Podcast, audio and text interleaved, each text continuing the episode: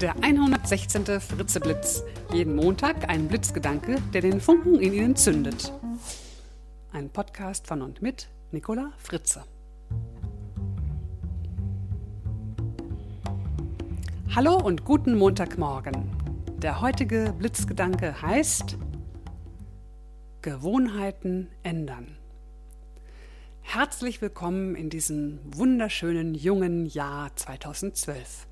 Ich lade Sie diese Woche dazu ein, Ihre ungeliebten Gewohnheiten zu ändern, wenn Sie es wollen. Ja, jetzt ist es also da, das neue Jahr. Und wieder mal so plötzlich. Ich wünsche Ihnen, dass 2012 Ihr bestes Jahr wird, in jeder Hinsicht. Und da das ja bekanntlich nicht einfach so von ganz allein und nur durch gute Vorsätze so geschieht, sondern wir aktiv etwas dafür tun sollten, dass es unser bestes Jahr wird, geht es heute darum, wie wir ungeliebte Gewohnheiten ändern können. Ja, denn am Jahresanfang, da ist man ja noch voller Elan und Motivation und sagt sich, das mache ich dieses Jahr nicht, das mache ich dieses Jahr besser und das mache ich ganz anders. Vielleicht haben Sie ja schon eine Idee, welche Gewohnheit Sie im neuen Jahr ändern wollen. Hier nun einige Tipps. Bevor Sie eine Gewohnheit ändern können, sollten Sie sich erstmal ganz bewusst sein, was Sie denn eigentlich machen. Also, wie ganz konkret sieht Ihre Gewohnheit aus? Was tun Sie denn überhaupt? Und wann tun Sie das? Zweitens, finden Sie den Sinn, das Motiv, wozu es gut sein sollte, diese Gewohnheit tatsächlich zu ändern. Was haben Sie davon? Drittens, entscheiden Sie sich. Wann beginnen Sie? setzen Sie einen festen Termin in Ihrem Kalender, an dem steht rot geschrieben, ab heute, so und so, was auch immer Sie vorhaben. Viertens, hm, so simpel es klingt, aber es ist die Essenz, nämlich das Tun, das Handeln. Was ganz konkret tun Sie? Was tun Sie anders? Was tun Sie mehr? Was tun Sie weniger? Wie tun Sie das? Hauptsache, Sie kommen ins Handeln. Fünftens, das ist quasi das Salz in der Suppe. Ohne dem geht es gar nicht, nämlich die Willenskraft. Was hilft Ihnen, wenn Sie mal schwach werden? Was tun Sie dann? Was hilft Ihnen, Ausdauer zu haben?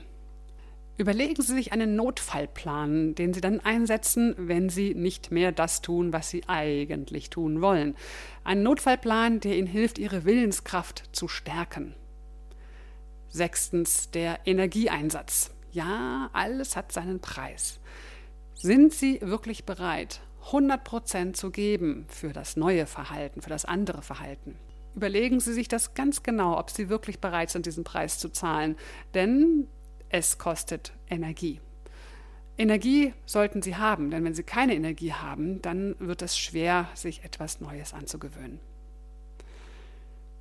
Und Sie sollten sich vielleicht an der Stelle auch mal fragen, wer oder was möglicherweise auch gegen Ihre Veränderung sprechen könnte.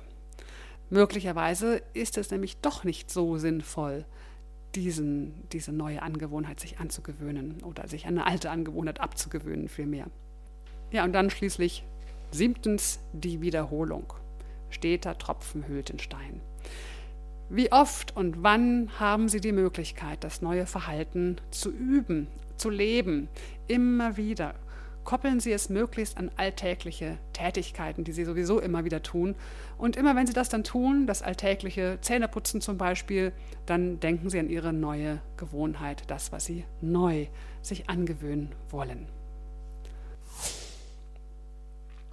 Das Zitat für diese Woche ist von einem unbekannten Autor. Ich las es vor einiger Zeit auf einer Postkarte. Das neue Wagen. Der Wunsch, etwas zu ändern, ist anfangs oft nur ein unscheinbares Samenkorn. Aber es liegen ungeahnte Kräfte darin verborgen. Lege es in die Erde der Zuversicht, bewahre es vor den Dornen des Alltags, beschütze es vor dem Wind der Gewohnheit, dann wird es wachsen und herrliche Blüten treiben. Hier noch einmal der Hinweis für alle Frauen. Am Freitag, den 20. Januar, erleben Sie mich mit meinen Kolleginnen Luise Fiegel und Eva Loschki beim zweiten Frauenerfolgsforum in Frankfurt am Main. Thema Erfolgsfaktor Frau, selbstbewusst nach vorn. Und am 23. Januar sind sowohl Männer als auch Frauen eingeladen zu meinem Vortrag Think Gender, warum Frauen shoppen und Männer einkaufen. Dieser Vortrag findet statt im Verlagshaus der Süddeutschen Zeitung in München. Und das Gute ist, der Eintritt ist frei. Mehr Informationen finden Sie auf meiner Website nicolafritze.de slash aktuell. Ich freue mich sehr, Sie dort zu sehen. Nun wünsche ich Ihnen eine spannende Woche. Bis zum nächsten Montag. Ihre Nicola Fritze.